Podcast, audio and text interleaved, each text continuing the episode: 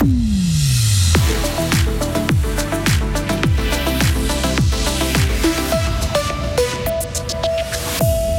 une première. Une femme et romande présidera la commission d'enquête parlementaire pour faire la lumière sur la débâcle du Crédit Suisse.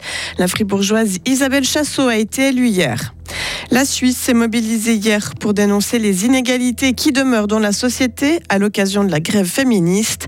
Et Willy Chorderet, le préfet de la Glane, partira à la retraite en début d'année prochaine. Il quittera son poste plus vite que prévu. Et puis le temps va être bien ensoleillé. Il va faire 26 degrés. Le mercure grimpera même à 29 degrés ce week-end.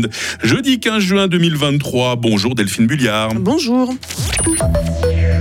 Isabelle Chassot va mener l'enquête sur le fiasco de Crédit Suisse. La sénatrice fribourgeoise devient ainsi la première femme et la première romande à accéder à la présidence d'une commission d'enquête parlementaire. Elle a été élue hier. La centriste aura la lourde responsabilité de faire la lumière sur la débâcle de la Grande Banque. En étant à la tête de cette commission de 14 membres, trois romans 11 alémaniques avec une majorité de sexagénaires, une composition qui semble être adéquate pour Isabelle Chassot. Notre mandat est vraiment un mandat dans le domaine de la haute surveillance des autorités qui ont eu à se prononcer sur le sauvetage d'une banque systémique pour le pays, sur la question de la fusion entre le Crédit Suisse et l'UBS. C'est cela notre tâche. C'est une tâche déjà extrêmement importante, c'est une tâche difficile et délicate.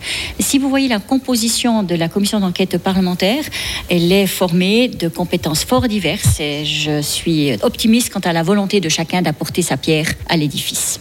Le premier rapport de cette commission d'enquête parlementaire ne devrait pas être publié avant une année. La Berne fédérale s'est parée de violet, comme toute la Suisse hier, pour la grève des femmes. Des propositions pour plus d'égalité ont été examinées dans les deux chambres du Parlement et une Landsgemeinde des femmes s'est tenue sur la place fédérale. Les participantes ont symboliquement accepté à main levée plusieurs mesures pour contrer les inégalités. La conseillère nationale, la socialiste fribourgeoise Ursula Schneider-Schüttel a assisté à l'Assemblée et elle a constaté que la mobilisation est toujours présente. Je pense qu'elle est toujours là, notamment chez les personnes qui ont vraiment besoin de ça. Alors là, on a certainement le soutien. C'est pas toujours facile de faire passer les choses ici au Parlement, mais c'est notamment pour ça qu'il faut continuer la lutte.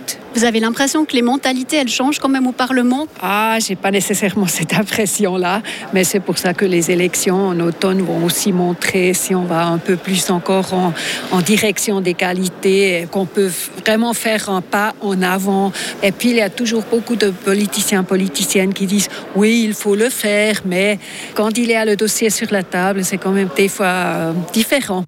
À Fribourg, environ 6000 personnes se sont réunies hier sur la place rebaptisée pour l'occasion Georgette Piton. Peine confirmée pour l'un des deux braqueurs d'une banque à Talence en janvier 2020. Le tribunal cantonal a rendu son verdict hier en fin de journée et il a suivi l'avis du ministère public. Les juges fribourgeois devaient se prononcer sur l'appel d'un des deux prévenus, accusés notamment d'avoir pris en otage deux personnes qui se trouvaient dans la succursale de la BCF. L'homme de 34 ans, originaire de France, avait écopé de 5 ans et demi de prison et de 5 ans d'interdiction de territoire en première instance. Peine confirmée donc. L'homme estimait que les faits qui lui étaient reprochés avaient été exagérés par le tribunal de première instance. Une fin de mandat plus tôt que prévu pour le préfet de la Glane, Delphine. Willy Chorderet a annoncé sa démission hier. Réélu jusqu'en 2026, il a préféré écourter son mandat. Un choix difficile émotionnellement, selon ses propres mots. Au 31 janvier 2024, il quittera cette fonction qu'il aura occupée pendant plus de 13 ans, avec parfois des situations compliquées. Willy Chorderet où c'est plus difficile, c'est lorsqu'on a affaire à des personnes, lorsqu'on doit trancher par rapport à des personnes, parce que souvent, toutes les personnes ont des bonnes intentions, et puis des fois, on, doit corriger, et puis là, c'est difficile, on se demande toujours, est-ce qu'on a fait le maximum, est-ce qu'on était suffisamment présent, est-ce qu'on a compris le comment du pourquoi, et ça, c'est quand même des fois plus difficile, c'est de s'investir et ça vous touche personnellement parce que c'est des gens et puis vous êtes aussi concernés. Son successeur sera désigné lors d'une élection complémentaire qui aura lieu en automne. Et on entendra Willy Chorderet plus longuement dans l'éclairage de 7h30. Et puis enfin, à l'étranger, un séisme de magnitude 6,2 a frappé les Philippines ce matin. Les autorités locales ont mis en garde contre les répliques et les dommages possibles. Aucune victime ou dégâts n'a été signalée dans l'immédiat, mais les autorités chargées de la gestion des catastrophes ont été déployées pour évaluer le bilan de la secousse. Des tremblements de terre surviennent quotidiennement aux Philippines qui se trouvent sur la ceinture de feu de l'océan Pacifique.